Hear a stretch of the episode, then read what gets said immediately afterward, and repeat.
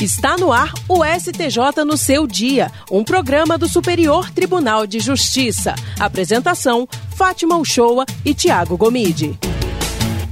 Olá para você que nos acompanha a partir de agora. Está começando mais um STJ no seu dia. Eu sou Tiago Gomide e no mês em que a Constituição Federal completa 35 anos, nós vamos falar sobre ela e o papel do STJ na concretização de direitos. E aqui comigo para conduzir essa conversa está Fátima Uchoa, tudo bem, Fátima? Olá para você, Tiago Gomide e todos os que nos acompanham a partir de agora. Hoje a gente vai conversar com o Rodrigo Lopes, redator do portal de notícias do Superior Tribunal de Justiça, que já está aqui com a gente e escreveu uma reportagem sobre as faces da cidadania.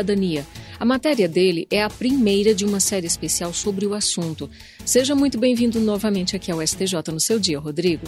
Obrigado, Fátima. Obrigado, Tiago. Prazer mais uma vez estar aqui com vocês. Rodrigo, essa sua reportagem especial, como eu falei, né, é a primeira de uma série especial e será em comemoração aos 35 anos do STJ, certo? Conta então um pouquinho sobre esse projeto. Então, Fátima, é assim, o STJ ele é conhecido como Tribunal da Cidadania, né? As pessoas conhecem essa, esse apelido por causa da Constituição Federal, né, que recebeu o apelido de Constituição Cidadã. Né? Então, o Tribunal da Cidadania veio daí. E aí, tanto a Constituição como o STJ estão perto de completar 35 anos, né?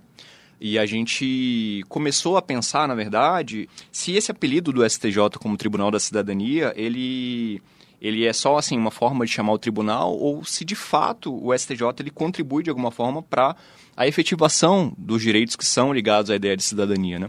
E o que a gente descobriu fazendo uma pesquisa já dos precedentes, das decisões, é que sim, que o tribunal nos últimos, nas três décadas e meia, ele tem participado dessa confirmação no Brasil da cidadania. Então essa foi a primeira inquietude que a gente conseguiu analisar, né? E a segunda inquietude que a gente pensou é no próprio conceito de cidadania, porque até como a gente fala na matéria, é, um, é uma palavra que as pessoas utilizam muito, mas que ela é pouco entendida na compreensão plena. Né? Uh, se pensa muito naquela visão clássica de que a cidadania seria uma forma de exercer direitos políticos, votar e ser votado, mas na verdade a visão mais contemporânea é muito mais ampla. Né? É, a cidadania ela tem vários elementos que a compõem, vários sentidos dentro dela. Né?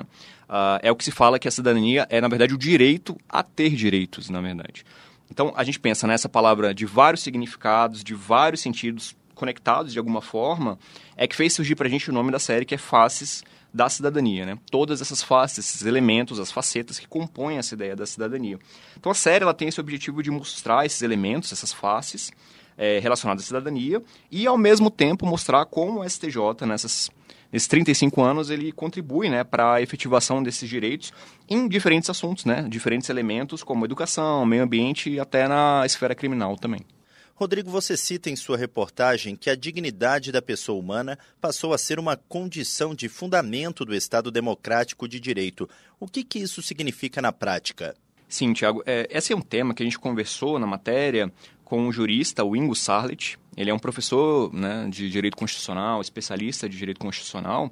E o que ele lembra para a gente é que o reconhecimento de direitos na Constituição de 88 tem uma relação direta com aquele contexto de ruptura do regime militar e de participação social brasileira no próprio processo de edição da nova Constituição. Então, como você comentou, Tiago, o professor Ingo ele fala que na nova Constituição a dignidade da pessoa humana ela é lançada, alçada à condição de fundamento do Estado Democrático de Direito e o próprio texto constitucional se utiliza de modo pioneiro entre as constituições dos países da terminologia direitos fundamentais. No processo de revisão e atualização da Constituição, né, que são por meio das emendas constitucionais, novos direitos possam ser assegurados, né, como moradia, alimentação, razoável duração do processo, recentemente a proteção de dados. Né. Além dessa questão ligada à Constituição, o professor Ingo ele fala que uh, o judiciário tem um papel fundamental aí nessa, nessa efetivação da, da cidadania e a jurisprudência brasileira mostra isso ao longo dos anos. Né? No caso do STJ, o professor destaca uh, que foram garantidos e confirmados direitos como sigilo fiscal, sigilo bancário, direito à ressocialização dos presos, a origem da identidade genética, a identidade sexual e ao mínimo existencial, todos ligados à ideia de cidadania também. Você também aborda em seu texto importantes normas e tratados internacionais diretamente ligados ao exercício da cidadania, né, Rodrigo? Além de leis publicadas pelo Brasil após a Constituição de 88. Poderia citar alguns deles para a gente e o papel do Superior Tribunal de Justiça para a efetivação de tais direitos? Exatamente, Fátima. Esse é mais um tema trazido pelo professor Ingo na matéria.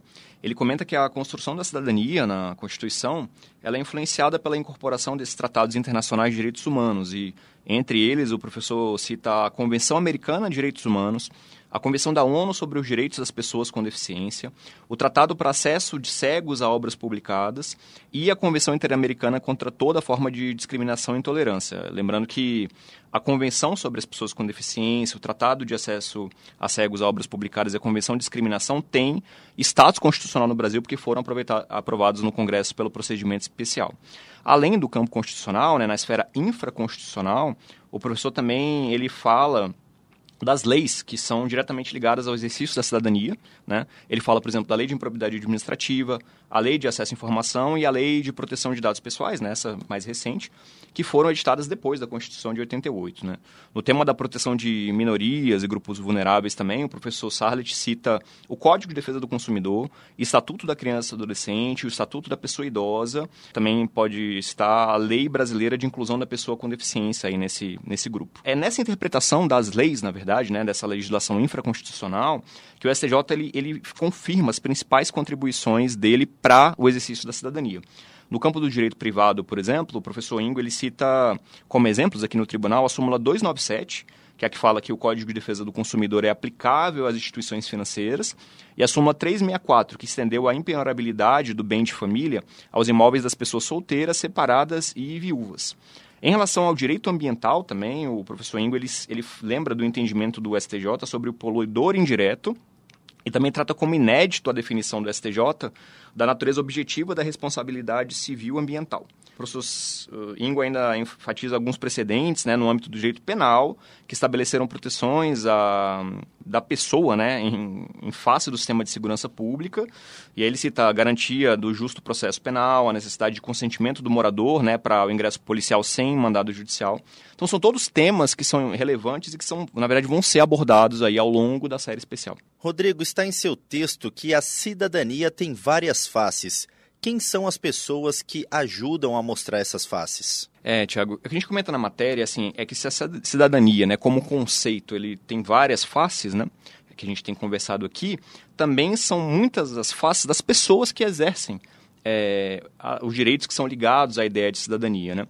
E aí, nessas pessoas, em cada história que a gente conversou, as pessoas demonstram, demonstram uma relação diferente da cidadania, né? uma visão muito particular, um sentimento diferente em relação à cidadania. Então, nessa primeira matéria, a gente conversou com três pessoas, na verdade, que Uh, mostram essa diversidade existente em relação à ideia, o ideário, o sentimento em relação à cidadania. Uma dessas pessoas foi a advogada Patrícia Guimarães. Ela é vice-presidente da Comissão de Igualdade Racial da OAB no DF ela é uma mulher negra e é descendente de quilombolas, então tem uma representatividade grande nesse sentido. Para a doutora Patrícia, o melhor exemplo dos desafios né, de uma pessoa negra uh, para exercer a cidadania é dentro da periferia. Né? Ela tem uma, ela, né, citando frase dela direta, ela fala: cidadania para mim é ter a dignidade de viver da mesma forma que a pessoa que está ao seu lado, sem nenhuma diferenciação poder crescer de forma igual, dando os mesmos passos. Mas no Brasil, dificilmente uma pessoa negra vai conseguir ter as mesmas oportunidades que uma pessoa branca a doutora Patrícia, né, com essa, com essa frase, ela também comentou que a mulher negra é, ela, ela é maioria no Brasil, mas também é, é o grupo que mais sofre com preconceitos em geral. Né? A, além de não ter um acesso à educação, saúde mercado de trabalho de forma efetiva, a Patrícia lembra que esse tipo de mulher, esse grupo né, de mulheres, que também é periférica em geral, é algo preferencial de discriminação e de violência doméstica também. A própria Patrícia conta que enfrentou e ainda enfrenta diversos desafios, mesmo né, tendo uma qualificação profissional como advogada. Ela comentou, por exemplo, com a gente que já foi preterida em entrevista de emprego, quando estava tentando entrar em algum escritório de advocacia, e também já foi rejeitada por potenciais clientes, simplesmente pelo preconceito que essas pessoas tinham contra pessoas negras. Né? Ah, com base nessas experiências, a doutora Patrícia ela quer inaugurar um instituto específico para o apoio à mulher negra e periférica, ah, para preparar essa mulher assim, de forma especial para o mercado de trabalho. Rodrigo, você também trouxe outros exemplos vivos de cidadania para ilustrar a sua reportagem especial. Depoimentos riquíssimos e bem emocionantes, né? Eu gostaria que você dividisse um pouquinho conosco do que é que você conseguiu apurar com esses cidadãos, personagens que embalaram, digamos assim, a sua matéria. Exato, Fátima. Além da história da Patrícia, que a gente comentou agora, né, a gente também contou a história do bancário Odemar Barbosa, que é uma pessoa cadeirante, enfrentou diversas dificuldades para fazer a reabilitação motora dentro do possível, né, também concluir os estudos e entrar no mercado de trabalho. Ele hoje ele é funcionário do Banco do Brasil, ele faz parte da Associação de Pais, Amigos e Pessoas com Deficiência e Funcionários do Banco do Brasil, que é uma, uma associação que ajuda pessoas com deficiência e também as famílias, né, para que essas pessoas tenham mais autonomia aí nas atividades do dia a dia. Para o Odemar, a cidadania está no direito ao voto, está na fiscalização do governo, mas ela também está na garantia de vaga para pessoa com estacionamento é, garantia de vagas de estacionamento para pessoas com deficiência, na construção uh, e na preservação de rampas de acesso, na modificação da arquitetura de espaços para que essas pessoas tenham condições de transitar livremente. Né? Então, tá, ele tem uma experiência muito específica sobre isso. Né?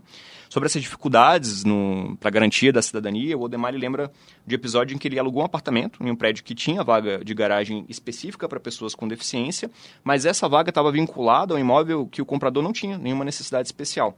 E ele ficou sem essa vaga nesse período. Então, para resolver a situação, ele precisou ir ao PROCON e até a administração regional, até conseguir uma solução. Né? Na visão do DEMAR, a efetivação da cidadania ela passa pela conscientização da sociedade de que os direitos garantidos às pessoas com deficiência não são benefícios livres, assim, justificados, mas sim que se destinam a atender de maneira diferente os indivíduos com necessidades diferentes. Tudo para que, no fim, essas pessoas, na verdade, possam ser um pouquinho mais iguais, é o que ele fala, né? Ele tem uma frase assim, nós não somos coitadinhos. A gente precisa ter nossos direitos respeitados exatamente para fugir do capacitismo.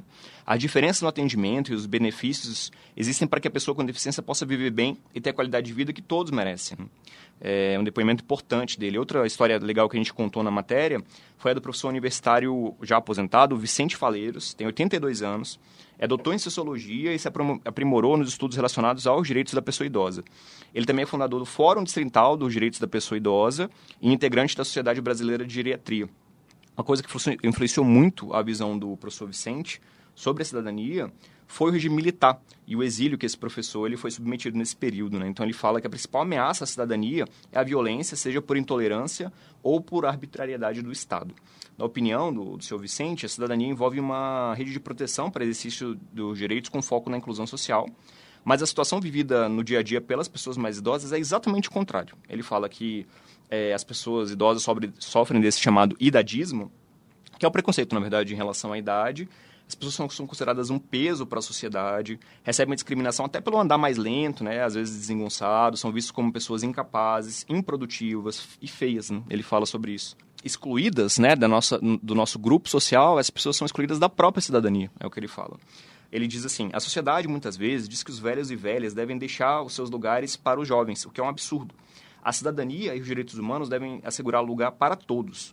A longevidade é uma conquista humana, não uma condição de exclusão. É uma frase bem forte. Segundo o professor Vicente, ser uma pessoa idosa e cidadã é ter os direitos garantidos uh, como né, os direitos fundamentais, como a qualquer pessoa, e ao mesmo tempo os direitos específicos desse grupo. É para ele uma transmutação, né, uma mudança de uma ótica de compaixão a essas pessoas para uma ótica de cidadania efetivamente. Rodrigo, parabéns pela sua reportagem e eu já aproveito para recomendar aos nossos ouvintes. Vale a pena ler o conteúdo completo lá no site do STJ. Muito obrigado por mais uma vez participar aqui do STJ no seu dia, Rodrigo. Eu agradeço muito a vocês, Fátima e Thiago, mais uma vez, pela oportunidade de conversar. A matéria do, da série Faces da Cidadania, a gente vai ter uma matéria por mês. Né, vão ser matérias que vão ser publicadas entre agora, o mês de outubro, até o próximo ano. E vai ser um conteúdo muito rico, tanto sobre a jurisprudência do STJ em relação a esses temas que a gente conversou hoje, mas também para contar um pouco da história do próprio exercício do ideário de cidadania. Então, é uma série que as pessoas se identificam de uma forma ou de outra. Tem muito conteúdo legal para vir eu tenho certeza que as pessoas vão gostar. Vale sempre destacar que o conteúdo completo dessa reportagem pode ser conferido no site do STJ basta acessar www.stj.jus.br. Todo domingo, uma matéria especial é publicada lá no portal, abordando tanto questões institucionais como jurisprudenciais relacionadas ao Tribunal da Cidadania. Vale a pena conferir. STJ no seu dia. É isso, pessoal. O STJ no seu dia fica por aqui. Muito obrigada por sua companhia em 104,7 FM Rádio Justiça e também para você que ficou até agora conferindo o nosso programa pelas plataformas digitais. O programa STJ no seu dia tem produção de Caio Baltazar. Trabalhos técnicos de Júlio César e Roberto Fernandes. Direção de Daniele Lombardi e coordenação geral de Eduardo Moura. Até sexta-feira que vem. A gente se encontra. Tchau, tchau. STJ no seu dia, um programa do Superior Tribunal de Justiça.